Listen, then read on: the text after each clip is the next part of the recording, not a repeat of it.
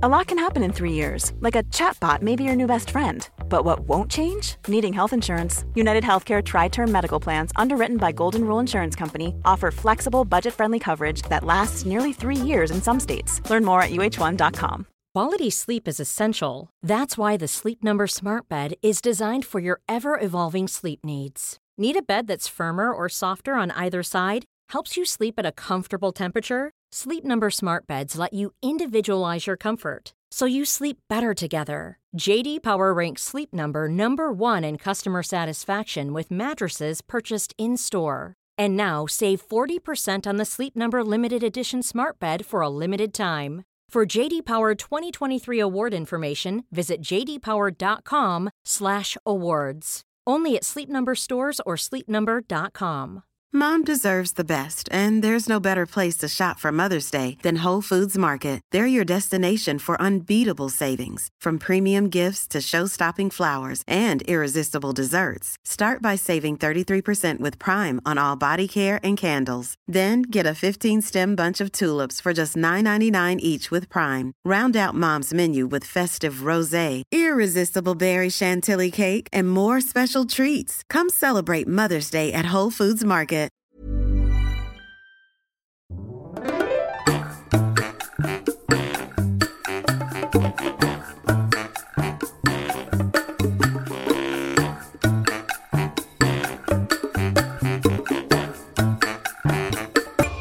Hola, ¿qué tal? Esto es How to Spanish Podcast. Yo soy David. Y yo soy Ana.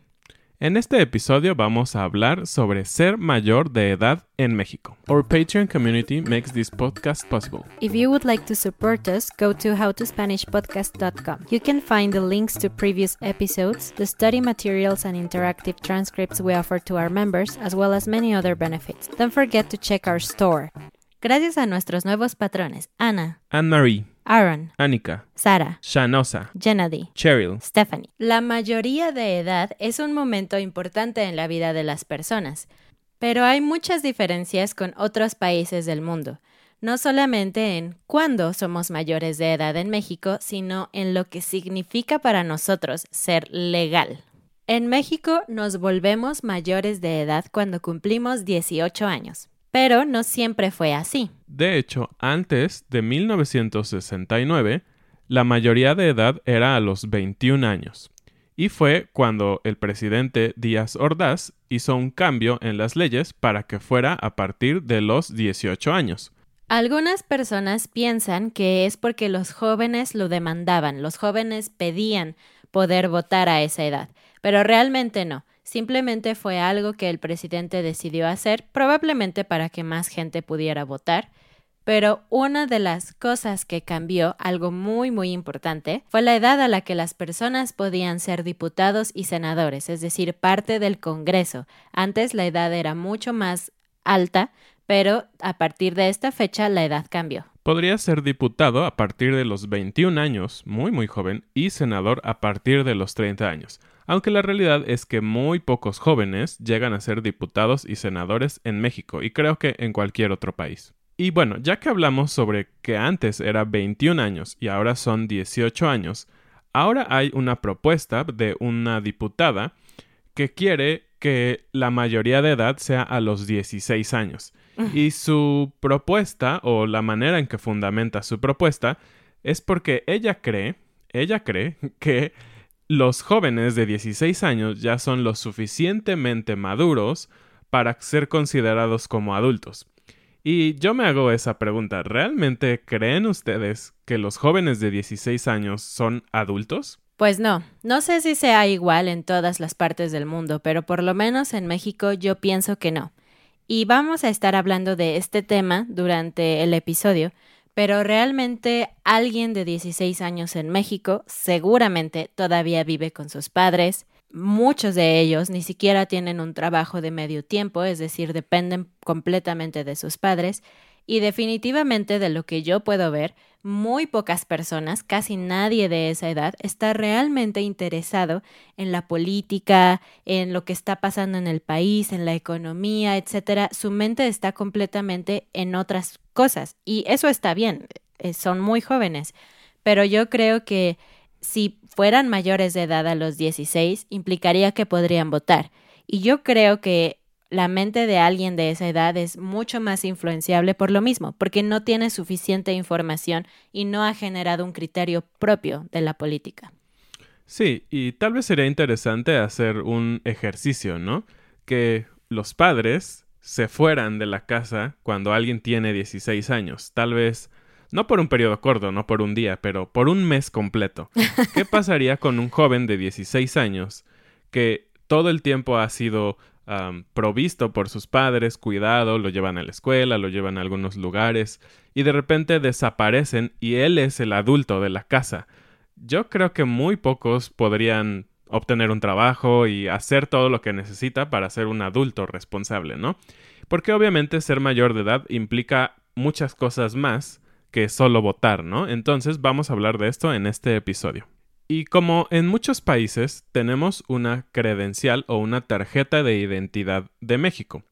Y obviamente esto acredita que tú eres mayor de edad.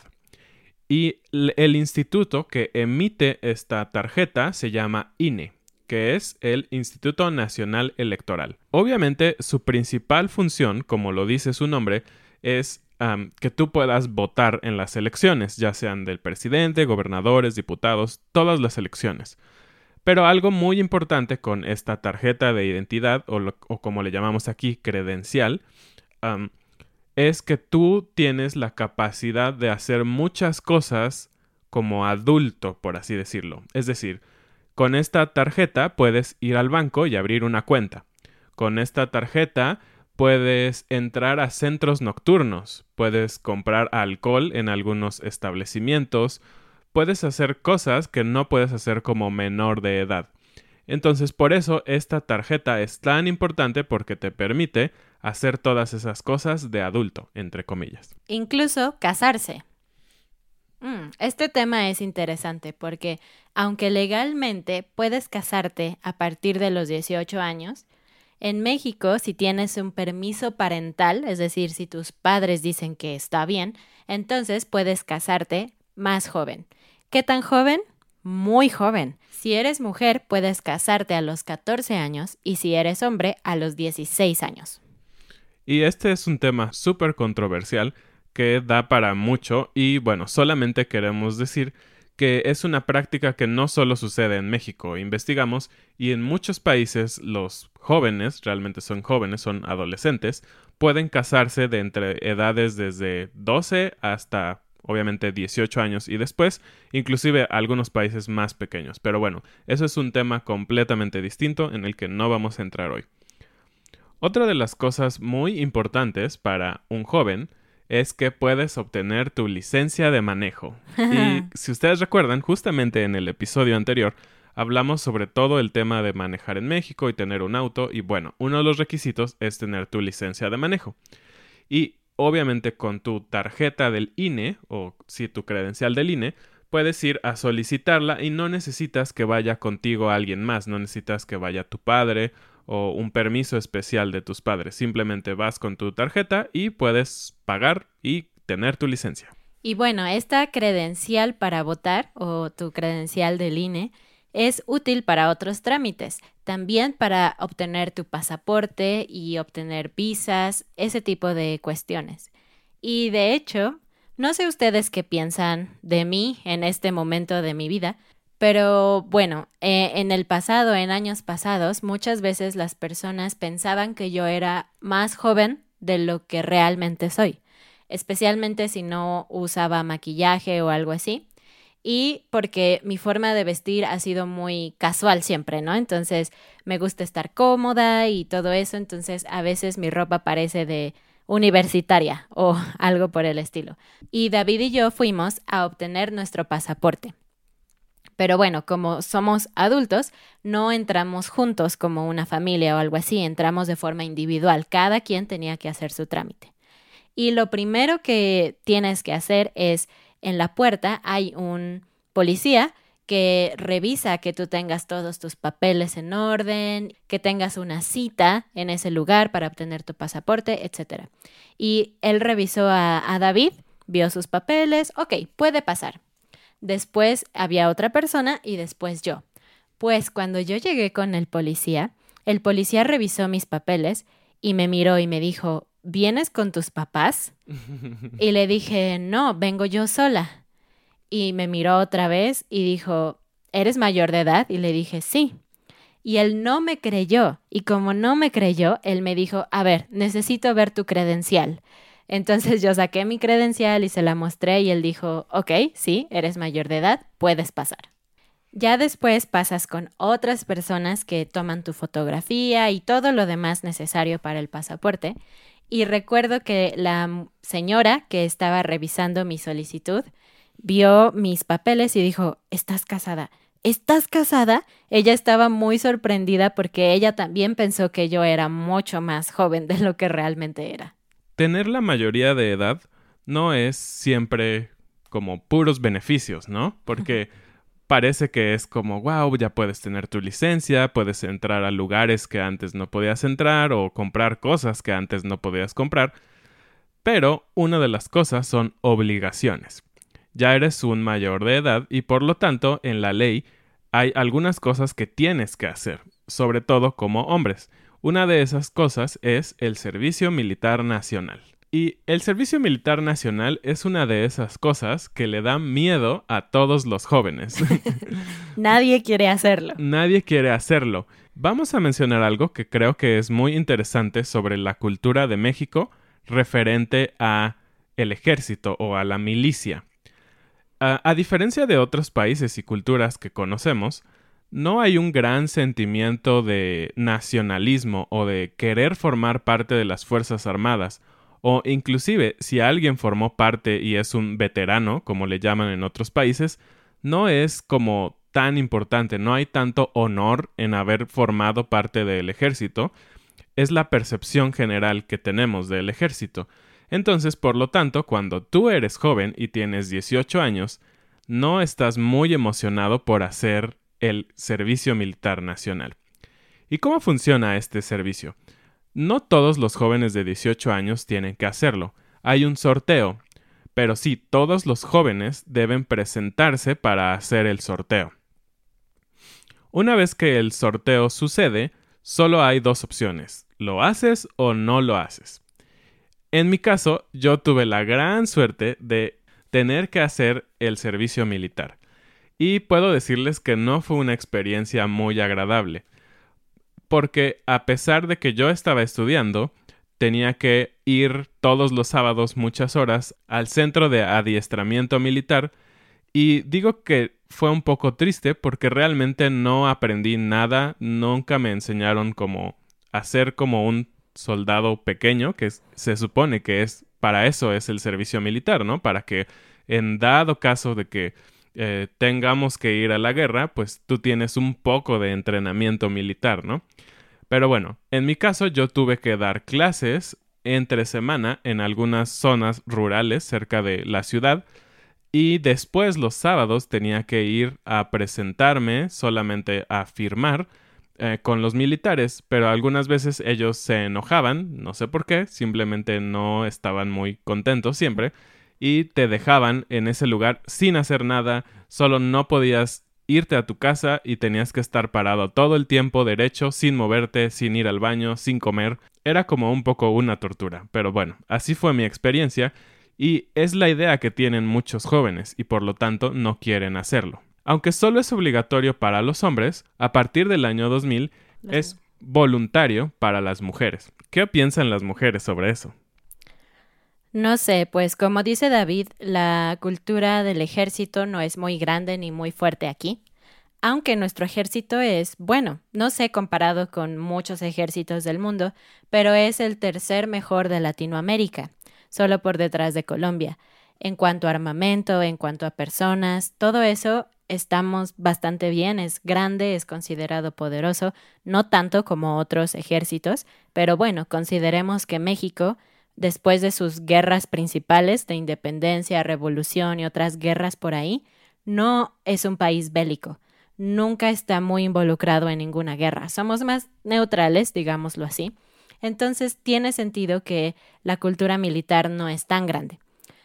Dicho lo cual, creo que no conozco a nadie, a ninguna mujer y definitivamente yo no quisiera hacer el servicio militar, porque escuchamos historias como la de David, en donde no haces nada relacionado con el ejército, te tratan muy mal, estás parado todo el tiempo y bueno, ni siquiera es una carrera que tú elegiste. Durante mi tiempo en el servicio militar hubo dos mujeres que fueron voluntarias y la realidad es que no estuvieron todo el año que debías cumplir el servicio, solamente un par de meses y decidieron irse, no les gustó para nada. ¿Y por qué, si es tan malo, los jóvenes realizan este trámite o este momento, este servicio en su vida? Pues porque antes era un requisito muy importante. Si tú querías conseguir un trabajo o realizar algunos trámites, te pedían tu cartilla del servicio militar completado. Entonces era sumamente importante. No estamos muy seguros de cómo funciona ahora, pero de forma empírica lo que hemos visto es que casi no lo solicitan ahora. Sigue siendo obligatorio, todos los jóvenes eh, varones deben de hacerlo, pero vemos que muchos trabajos y trámites ya no piden este certificado. Sí, yo en ninguno de mis trabajos me lo solicitaron. Entonces, la idea me parece es que los trabajos antes los solicitaban porque decían, bueno, si tienes la disciplina de cumplir con este servicio durante todo un año, tienes la disciplina para trabajar conmigo, pero creo que ya no es una manera de medir la disciplina hoy en día. Y hablando del nacionalismo, bueno, obviamente amamos nuestro país y muchas personas lo aman muchísimo, pero creo que el nacionalismo en México se ve un poco diferente que en otros países. Ya vimos que el ejército no forma parte de nuestro corazón patriota, realmente. Y otra de las cosas es que tampoco el tema de la política nos genera demasiada pasión o nacionalismo a los mexicanos. Obviamente tener el derecho a votar es muy importante y es algo que debería verse como un beneficio, si bien también es una obligación. Y tú pensarías que todos los jóvenes de 18 años están ansiosos por votar. Recuerdo que cuando yo cumplí 18 años, ese año hubo votaciones. Recuerdo que cuando yo cumplí 18 años, ese año había elecciones presidenciales, así que me tocó participar en algo muy grande.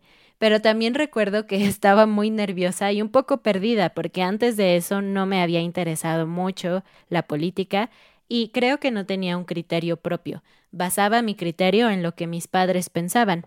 Y aunque ahora tengo un criterio propio, resulta que es el mismo que mis padres, así que estaba bien.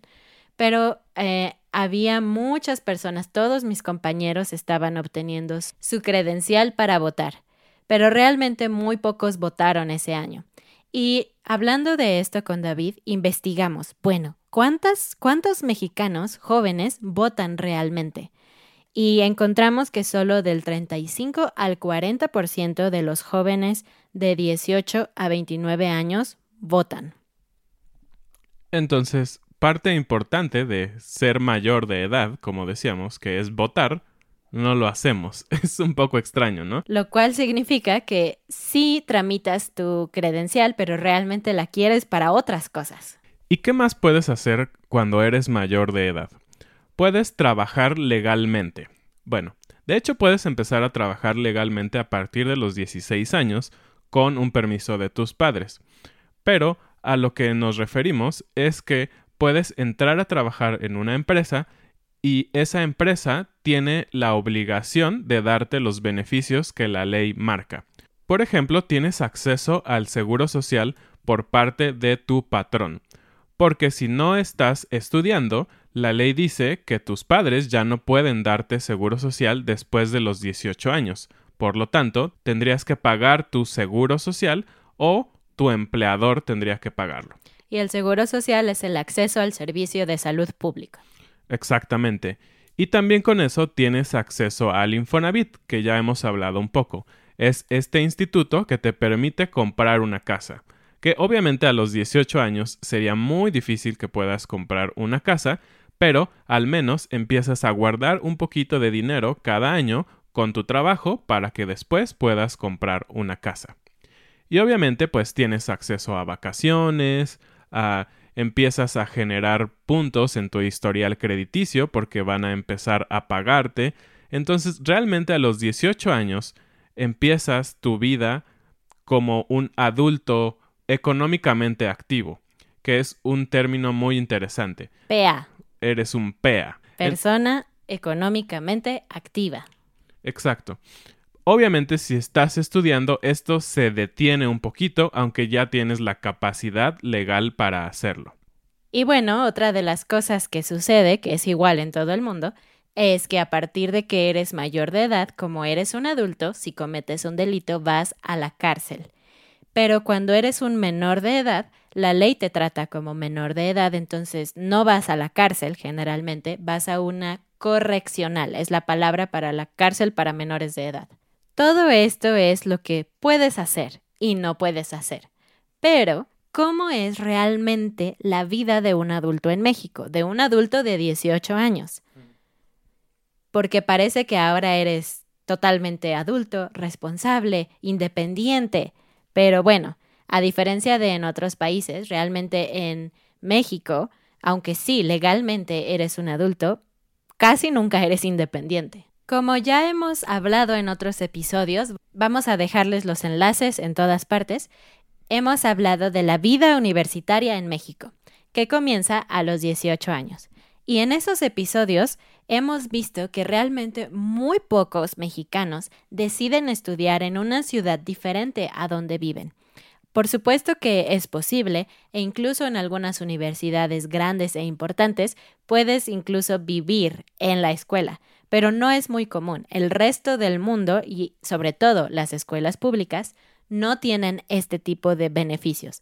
Así que si tú decides ir a otra ciudad, pues implica que tienes que eh, rentar un apartamento o vivir en otro lugar con otra familia, algo por el estilo.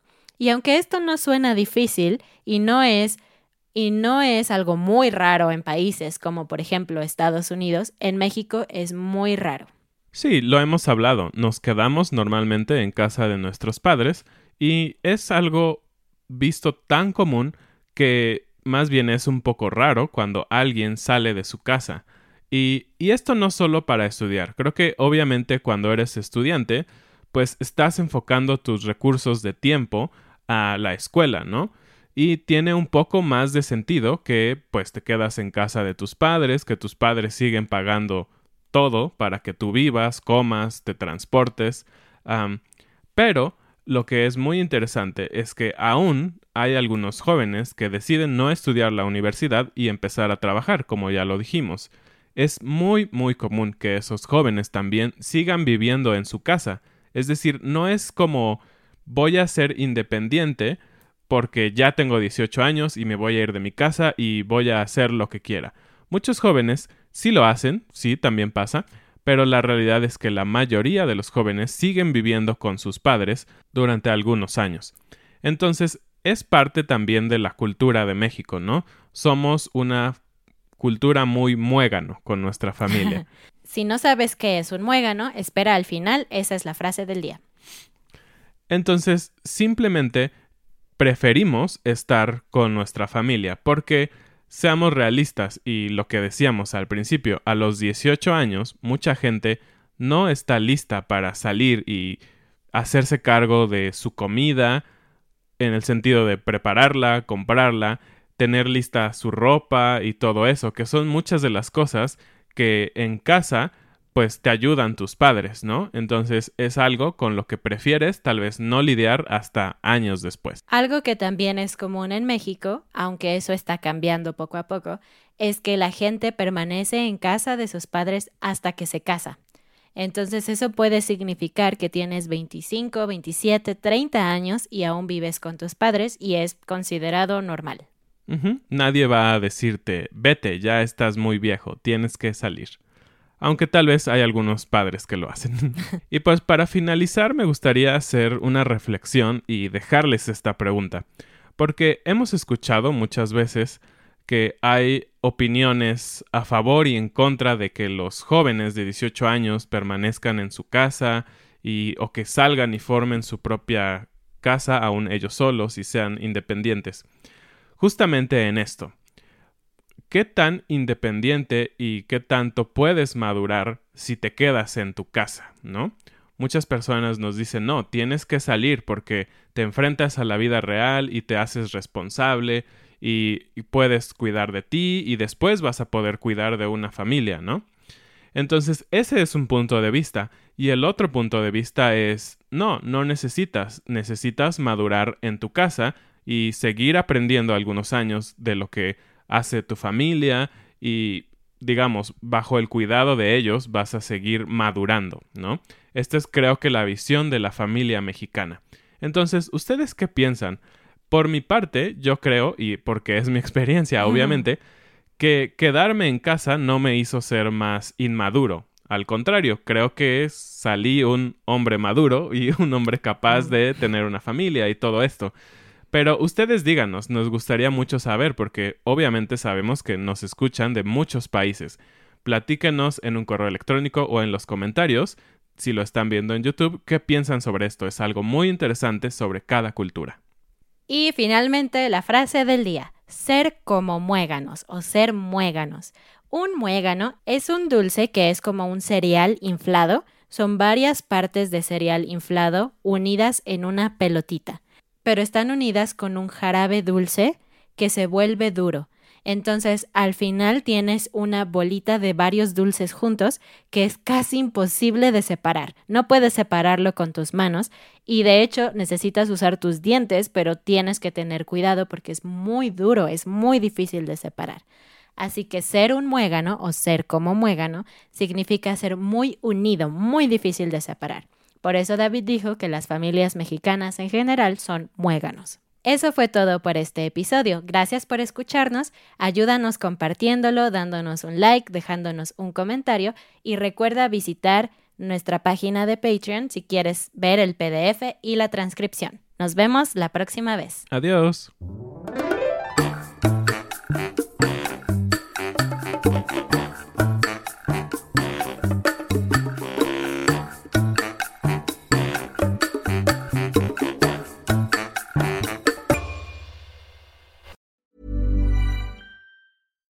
Flexibility is great. That's why there's yoga. Flexibility for your insurance coverage is great too. That's why there's United Healthcare Insurance Plans.